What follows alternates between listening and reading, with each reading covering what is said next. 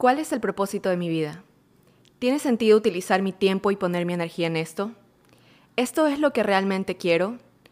¿El camino que estoy tomando me llevará a obtener la vida que quiero? ¿Qué es lo que quiero? Cuando pase el tiempo, ¿habré comprado la casa o el carro de mis sueños? ¿Eso me traerá felicidad? ¿Cuánto tiempo me queda en este mundo? ¿Lo estoy aprovechando realmente? Hoy hablaremos de incertidumbre en algo de magia. Algo de magia es eso que vemos en todo lo que hacemos cuando empezamos a ver la vida conectados desde nuestro interior. Es como esa mirada de un niño feliz por ir a su parque de diversiones favorito o como el de un viajero del mundo cuando llega a un lugar desconocido y emocionante. En este espacio como en la vida, nunca dejamos de aprender y descubrir.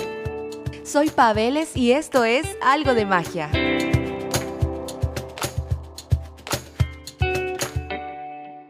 ¿Cómo pasamos de la imaginación que nos proyecta hacia nuestros planes a paralizarnos por la incertidumbre y el pensar en que no tenemos el control del futuro? Al estar conectados con nuestra alma logramos vivir completamente en el presente. Solo nos enfocamos en el aquí y ahora. Pero ¿qué sucede cuando entra en papel la mente?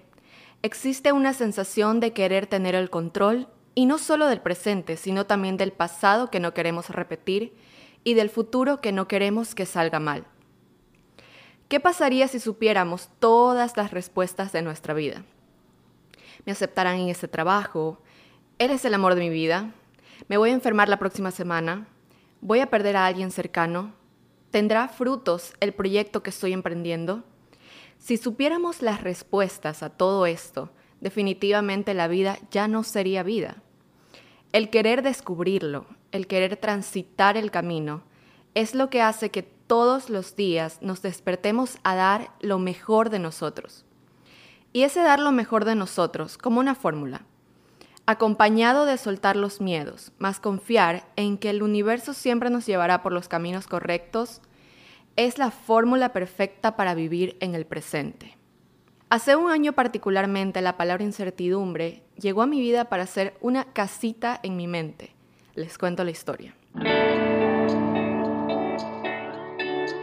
En medio de toda la pandemia el año pasado, más o menos por mayo, yo decidí y sabía que quería mudarme del país. Venía pasando por muchos cambios fuertes, cosas que me pasaron desde antes de la pandemia, al iniciar el año, que me hicieron tomar esta decisión. Di todos los pasos que yo creía que debía dar para que todo esto se dé di lo mejor de mí en este proyecto. Llevaba muchos meses poniendo mi energía en esto y al final fue como el universo diciendo no. Se cierran las fronteras en el país al cual yo elegí vivir, al cual yo elegí ir. Y esto va a ocurrir cuando tengo que ocurrir. No pasó cuando yo quería. Yo tenía planificado tipo en enero ya mudarme, entonces los últimos meses del año pasado tenía toda mi energía puesta. Lo más fuerte que me pasó fue que literalmente me despedí de personas. Ya tuve mis despedidas, renuncié al trabajo en el que estaba, vendí mi carro. Como les digo, hice todo lo que yo sentí que debía hacer para ya terminar ese ciclo que yo quería terminar aquí en Ecuador. Y simplemente no se dio. Como fue una circunstancia que no dependía de mí, y se suponía que era algo que iba a pasar pronto, que no pasó así, yo aplacé y me, y me mantuve en esa posición de, ay, de aquí a dos semanas ya se va a reanudar todo. Pasaban las dos semanas. De aquí a dos semanas más se va a reanudar todo. ¿Y qué estaba haciendo? Que no me daba cuenta porque pasaron meses de dos semanas, en dos semanas, en dos semanas. Y no estaba viviendo en el presente no estaba aceptando trabajos ni proyectos a largo plazo, o sea, a mediano plazo o a largo plazo, porque en mi mente yo tenía, las cosas iban a pasar como yo las había planeado, y no era así, porque yo no tengo el control del futuro, y no lo notaba. No planificaba viajes con mis amigos, no tomaba trabajos a futuro. Y de repente me di cuenta que había pasado meses sin hacer nada que me gustara, porque yo estaba esperando ese mensaje, ese correo que no llegaba. En el momento en que dejé de preocuparme por esto y que tuve personas que me hicieron ver esto, porque no fue algo que yo me di cuenta sola, tuvieron que llegar personas a decirme, Paola, ¿te das cuenta que todo este tiempo no has hecho esto, no has hecho esto, no has hecho esto? Y, y bueno, quise tomar acción y empecé como a reanudar la vida que tenía aquí en el presente Mágicamente llegó ese mensaje de, ok, puedes retomar el proyecto, pero no sucedió como yo quería.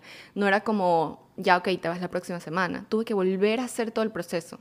Sigo actualmente en eso, sigo aquí en Ecuador actualmente y no sé qué va a pasar mañana, no sé qué va a pasar la próxima semana ni de aquí a un mes. Va a pasar cuando tenga que pasar. Incertidumbre es una palabra con la que todos aprendimos a vivir, especialmente hace un año y un poquito más. Y vivir en el presente es un trabajo que me costó, que me cuesta actualmente en largos periodos, con lo que batallo en muchas ocasiones aún. ¿Cómo hacemos que la incertidumbre no sea un factor negativo en nuestros días? La respuesta es sencilla, trabajando la confianza en nosotros. Y la confianza de que jamás estaremos en caminos que no podamos recorrer, que todo es por y para la expansión y el crecimiento de nuestro ser. Muchas veces dudé de mí, de no merecer un futuro prometedor, o si me estaba pasando algo muy genial, muy bonito, de que era demasiado bueno para ser real. Y me puse muchas veces en una posición de incertidumbre totalmente negativa, porque no importase qué futuro veía delante de mí, era negativo, era gris. ¿Y por qué me hacía eso? Por no vivir en el presente. Volcar el pensamiento hacia el futuro es transitar un camino lleno de neblina. Los procesos que llevo día a día, sin importar el resultado, sin importar si lo logro o no, me dejan con la sensación de que lo intento, de que doy lo mejor de mí, de que comparto mis sentimientos abiertamente y no me quedo con nada, de que pongo el corazón en lo que hago, de que no importa cómo termino el día o qué vaya a suceder mañana, aprendí lecciones, confié, viví, quise, aporté algo de mí al mundo. Y es en ese preciso instante en que la incertidumbre deja de tener una etiqueta negativa en mi espacio interno. Porque cada momento que dudé, luego me llevó a tomar acción, a mi ritmo, algunas veces lento, a veces un poco desesperado, pero me hizo valorar todas las cualidades que veo en mí ahora. Porque me lo tuve que plantear, lo tuve que poner sobre la mesa, lo tuve que interpretar, aceptar, reconocer. Es lo que me hace sentir ahora afortunada y agradecida del presente y de todo lo que me rodea. Me hacen sentir merecedora de todo lo bueno que me sucede, de todo el amor que pueda recibir, de las oportunidades y también de los retos que se me presentan, de las lecciones que debo aprender, del crecimiento, y la vida en sí. Cuando aprendemos a abrazar la incertidumbre como una pequeña parte de nuestro ser, estamos aceptando que no damos nada por hecho y que cada detalle en nuestros días es un regalo, que lo que tenga que pasarnos va a pasar. Así que de todo corazón espero que encuentres tu presente y te permitas fluir en él.